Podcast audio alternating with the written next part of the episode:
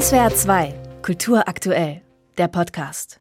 Sie hören SWR 2 am Morgen, Dienstag, 2. August. Das ist der Gedenktag für den Völkermord an den Sinti und Roma. An die 500.000 von ihnen, so wird geschätzt, sind zwischen 1933 und 1945 von den Nationalsozialisten ermordet worden. Und der 2. August, das Datum wurde für den Gedenktag gewählt, weil am 2. August 1944 im Lager Auschwitz-Birkenau an diesem einen Tag gleich mehrere tausend Sinti und Roma von der SS getötet wurden. Der Literaturwissenschaftler Klaus Michael Bugdahl hat sich intensiv mit den Verfolgungen und Negativzuschreibungen beschäftigt, die die Sinti und Roma über Jahrhunderte erfahren haben, und er hat seine Recherchen in einem preisgekrönten Buch zusammengefasst. Europa erfindet die Zigeuner, eine Geschichte von Faszination und Verachtung, so heißt es. Und Klaus Michael Bogdal war auch Mitglied der Antiziganismus-Kommission, die noch die Vorgängerbundesregierung eingesetzt hat. Herr Bogdal, grüße Sie. Ich grüße Sie. Im vergangenen Jahr hat die Antiziganismuskommission der Bundesregierung ihren Abschlussbericht vorgelegt. Da heißt es, Antiziganismus ist ein strukturell in der europäischen Moderne angelegtes, vielschichtiges Phänomen langer Dauer, so heißt es in der Einleitung. Wie ist das zu erklären, dass solche antiziganistischen Klischees oder Narrative eben noch immer zu wirken scheinen? Ja, Sie sehen ja im Augenblick, dass wir gegen alle Verstand und gegen alle Vernunft und gegen allen Wissen ein massives Anwachsen von Antisemitismus, Rassismus und eben auch Antiziganismus zu verzeichnen haben in unserer Gesellschaft bis in die Mitte der Gesellschaft hinein. Darauf bezieht sich diese Aussage. Offensichtlich gerät unsere Gesellschaft immer wieder in Situationen, in denen dann, ja, ich würde mal sagen, an ganz bestimmten Punkten, die nicht zufällig sind, diese Vorurteile eingesetzt werden, um andere Probleme zu lösen oder zu überdecken. Hm. Und demokratische Gesellschaften haben die Aufgabe, sozusagen die strukturellen Voraussetzungen zu schaffen, damit das nicht geschieht. Und am besten könnte man das zeigen an dem Verhalten der Polizeibehörden. Wenn Sie an den NSU-Mord denken, da gab es eine skandalöse Geschichte. Eine Sinti-Familie war in der Nähe und sie wurden sofort in die Ermittlungen einbezogen als Verdächtige. Und das konnte erst ein Anwalt dann auch klären, dass sie da überhaupt nichts mit zu tun gehabt haben. Aber das wäre so ein strukturelles Moment. Und zwar natürlich, weil man eine Lehrstelle hat, die man füllen muss. Man braucht da einen Schuldigen und da sind solche Gruppen dann immer auch die ersten, die genannt werden. Hm.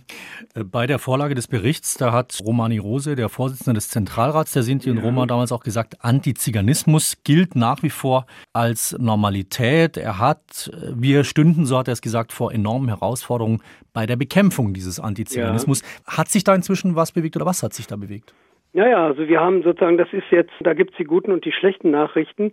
Und nicht zuletzt war ja die Einsetzung dieser Kommission ein deutliches Zeichen, dass auch auf der höchsten Regierungsebene, die wir haben in der Bundesrepublik, jetzt ein Interesse daran steht, wissenschaftlich informiert zu werden. Und das schlägt sich allmählich nieder. Also die erste Forderung war ja die Einrichtung der Stelle eines Antiziganismusbeauftragten. Den haben wir ja jetzt. Ja, aber auch Aufnahme in Rundfunk- und Fernsehräte von Angehörigen der Minderheit, Schulung von Behörden und Polizei in solchen Fragen.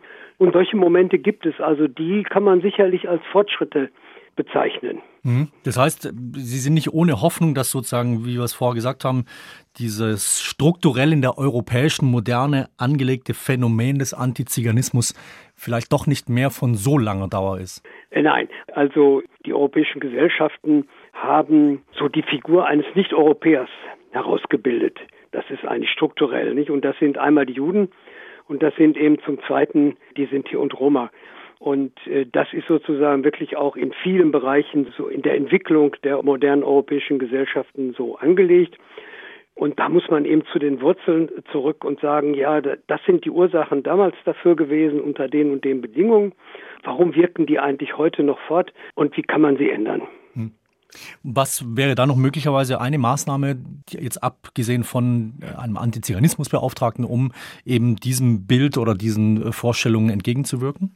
Naja, es gibt zwei Bereiche, die jetzt, denke ich, auch enormer Unterstützung bedürfen. Das ist einmal der Bildungsbereich. Also Sinti und Roma sind deutlich benachteiligt immer noch in Bildungsfragen. Und der zweite Bereich ist eigentlich so die Im Alltagsleben erleben Sie ja diese Form von Diskriminierung.